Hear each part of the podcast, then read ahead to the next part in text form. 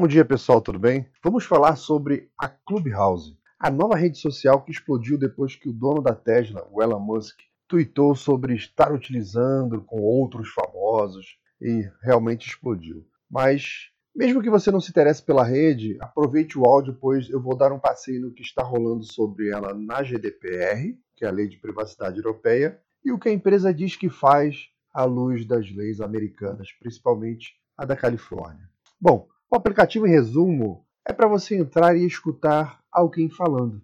É como se fosse alguém de pé sobre um caixote no meio da praça falando para aquele público. É só áudio mesmo e acontece ao vivo. Você pode participar dessa conversa, mas vai ter que levantar a mão. O cara do caixote vai ter que te perceber e permitir que você fale, ou seja, é como se realmente você estivesse falando numa praça. Mas claro, todo mundo vai ouvir, né? E é como aquele programa de rádio das madrugadas, onde o radialista ele abre o microfone para os ouvintes, né? Que ligam ele para o telefone da rádio e conta alguma história, um caso amoroso, tal. Então há essa interação entre o operador do rádio, né, que é o operador daquele canal na plataforma, e as pessoas que estão assistindo. Ele pode permitir que você fale, participe, né, ou não. Bom, atualmente ele só funciona para quem tem algum produto da Apple, né? ou um telefone, ou um tablet. Aí Deus me livre. Mas eles estão correndo para lançar uma versão para Android também, né? Quem não quer aproveitar esse boom né, de, de assinante, né? Que cresceu absurdamente, né? O, o uso comercial do, desse aplicativo ele não é permitido, né? E só entra para participar quem é convidado, ou seja, é um cara de pé sobre um caixote dentro de um condomínio fechado. Né? Só fala para aquele público e só para quem é convidado. Bom, é possível, depois que você está dentro do aplicativo, entrar em salas que são divididas por temas, né? como tecnologia, negócios, é, Covid, né? É, e por falar nesse vírus chinês, o aplicativo já foi banido lá na China. Ora bolas. Mas que história é essa de dar liberdade para as pessoas falarem sem ter uma gravação para que eu possa persegui-las ou censurá-las? Foi o que pensou o governo chinês. Né? É o comunismo de sempre. Bom, o interessante é que apenas nas últimas semanas as buscas pelo termo, né, isso pode ser procurado lá no Google Trends, é, eles cresceram mais de 600% e hoje eles já estão em queda, né, e está aí meio que consolidando uma base de usuários. Mas não sabemos se será apenas um aplicativo das estrelas ou se irá realmente se massificar. Embora já tenha mais de 6 milhões de instalações e chegou até lá no Big Brother, né? Facebook e Twitter já disseram que estão trabalhando algum tipo de clone, eles gostaram dessa ideia. E eu acredito que vai surgir em vários outros aplicativos e eu espero que ele chegue lá no Telegram. É o aplicativo que está fornecendo a maior liberdade aí para os internautas. Mas vamos focar no que nos interessa, né? O Clubhouse e proteção de dados. Bom, as conversas lá dentro, elas voam ao vento, né? elas não são gravadas. É aquela rádio de comunidade, de bairro mesmo. Ou você ouve sem o H, ou não sabe o que ouve com H. Não são gravadas para você, nem por você, mas a empresa que é dona do serviço, ela grava tudo, tá? E ela diz que isso serve para casos e quando alguém faz uma denúncia de uso indevido da plataforma, de algum tipo de crime, e, e eles usam isso para verificar a veracidade daquela acusação, né? Eu acho que a China não sabia dessa parte. Bom, o Clubhouse ele segue a lei de proteção de dados da Califórnia, né, que ela é muito boa, mas dizem que ela não está em conformidade com a GDPR europeia. Já é uma grande discussão na Alemanha sobre isso, né? E os pontos hoje de debate lá são os seguintes. O aplicativo ele importa todos os contatos da agenda do celular, inclusive de pessoas que não usam o aplicativo. Ao se inscrever, os usuários precisam entrar em outra conta de mídia social para se autenticar né, em outro site. E a empresa não é clara na Europa sobre o que fazem com as informações de contato e de conta. Para um alemão, por exemplo, foi onde está acontecendo é, esse debate na Alemanha, é preocupante que os dados de contato sejam transferidos para servidores lá nos Estados Unidos e as conversas sejam gravadas lá também. E é preciso ser claro com os usuários sobre essa questão da transferência internacional. Além disso, os usuários eles podem é, configurar seus perfis da maneira como quiser, né? inclusive adicionar outras informações e vincular contas como TikTok, Instagram, Facebook, e eles não são muito claros como que protegem esses dados, né?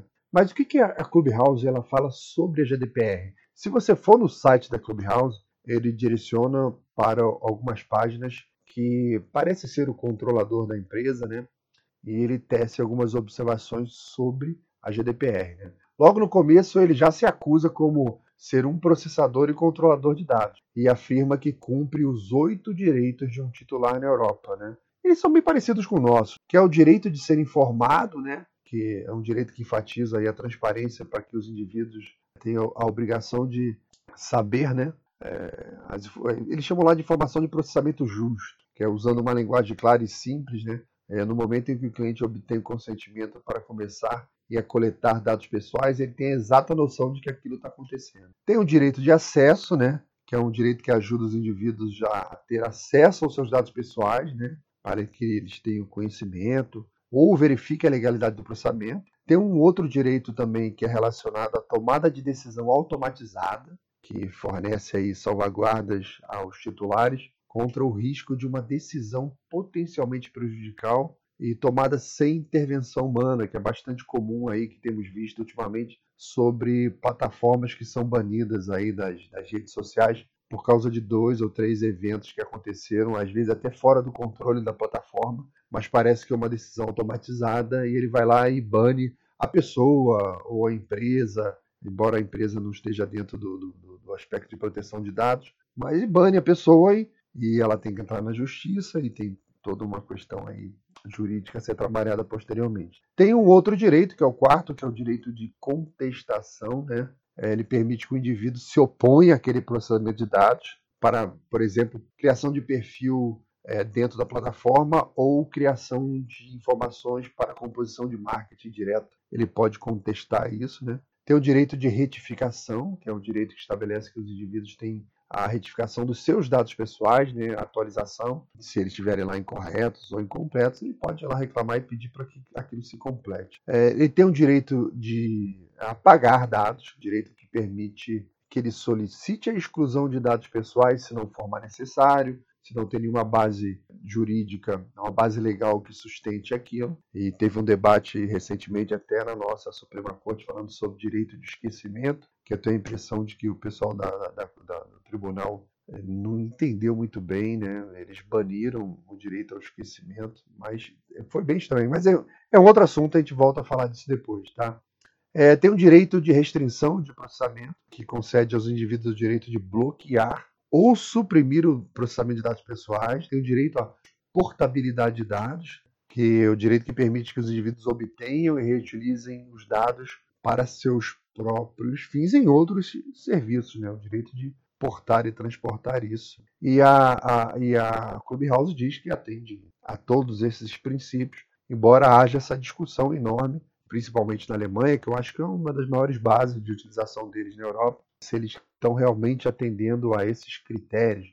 Mas nos Estados Unidos, que é o país natal do Clubhouse, o que será que ele diz sobre privacidade? Eles lá seguem a política de privacidade da Califórnia, que é, é muito respeitada por lá. Né? Eles dizem que coletam e compartilham informações pessoais para fins operacionais e comerciais, né? e que seguem à risca né, a CCPA, que é a California Consumer Privacy Act, é como se fosse a lei de privacidade do consumidor, né? Então, eles dizem que não vendem essas informações pessoais que coletam sobre as pessoas e nem compartilham elas para fins de marketing sem o consentimento. Mas a lei da Califórnia exige que eles façam uma descrição detalhada das práticas de coleta e compartilhamento. Né? Então, é, quando você entra no site deles lá e entra na parte do detalhamento da, da coleta, e eles fazem um agrupado lá de informações sobre o que eles fizeram nos últimos 12 meses. O primeiro item de coleta que eles falam são dados de geolocalização, ou seja,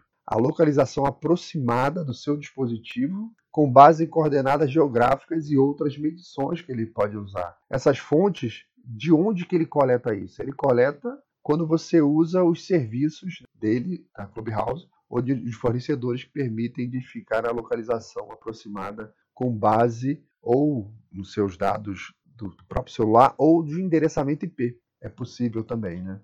E para que, que eles fazem isso? Eles afirmam que é para manutenção da qualidade de segurança, para auditoria, para ter informações sobre uso de curto prazo, é, para fornecer serviços para você e para a realização de pesquisa. Tá? Uma outra coleta que eles fazem é sobre dados profissionais relacionados ao seu emprego. Por exemplo, localização do seu escritório, e-mail ou número de telefone da empresa, até a data de início que você trabalhou e tal, por conta do, do início das suas atividades, né? Se você começou em janeiro a estar naquele endereço, aquilo é uma empresa, ele deduz que você começou a trabalhar ali em janeiro. Bom, eles diz que coletam essas informações do seu administrador, tá? Do seu empregador, né? Além disso, em algumas circunstâncias, o uso da, da, da própria plataforma pode revelar informações profissionais sobre você. Por exemplo, eles dizem que são capazes de descobrir se você recebeu o prêmio de funcionário do mês.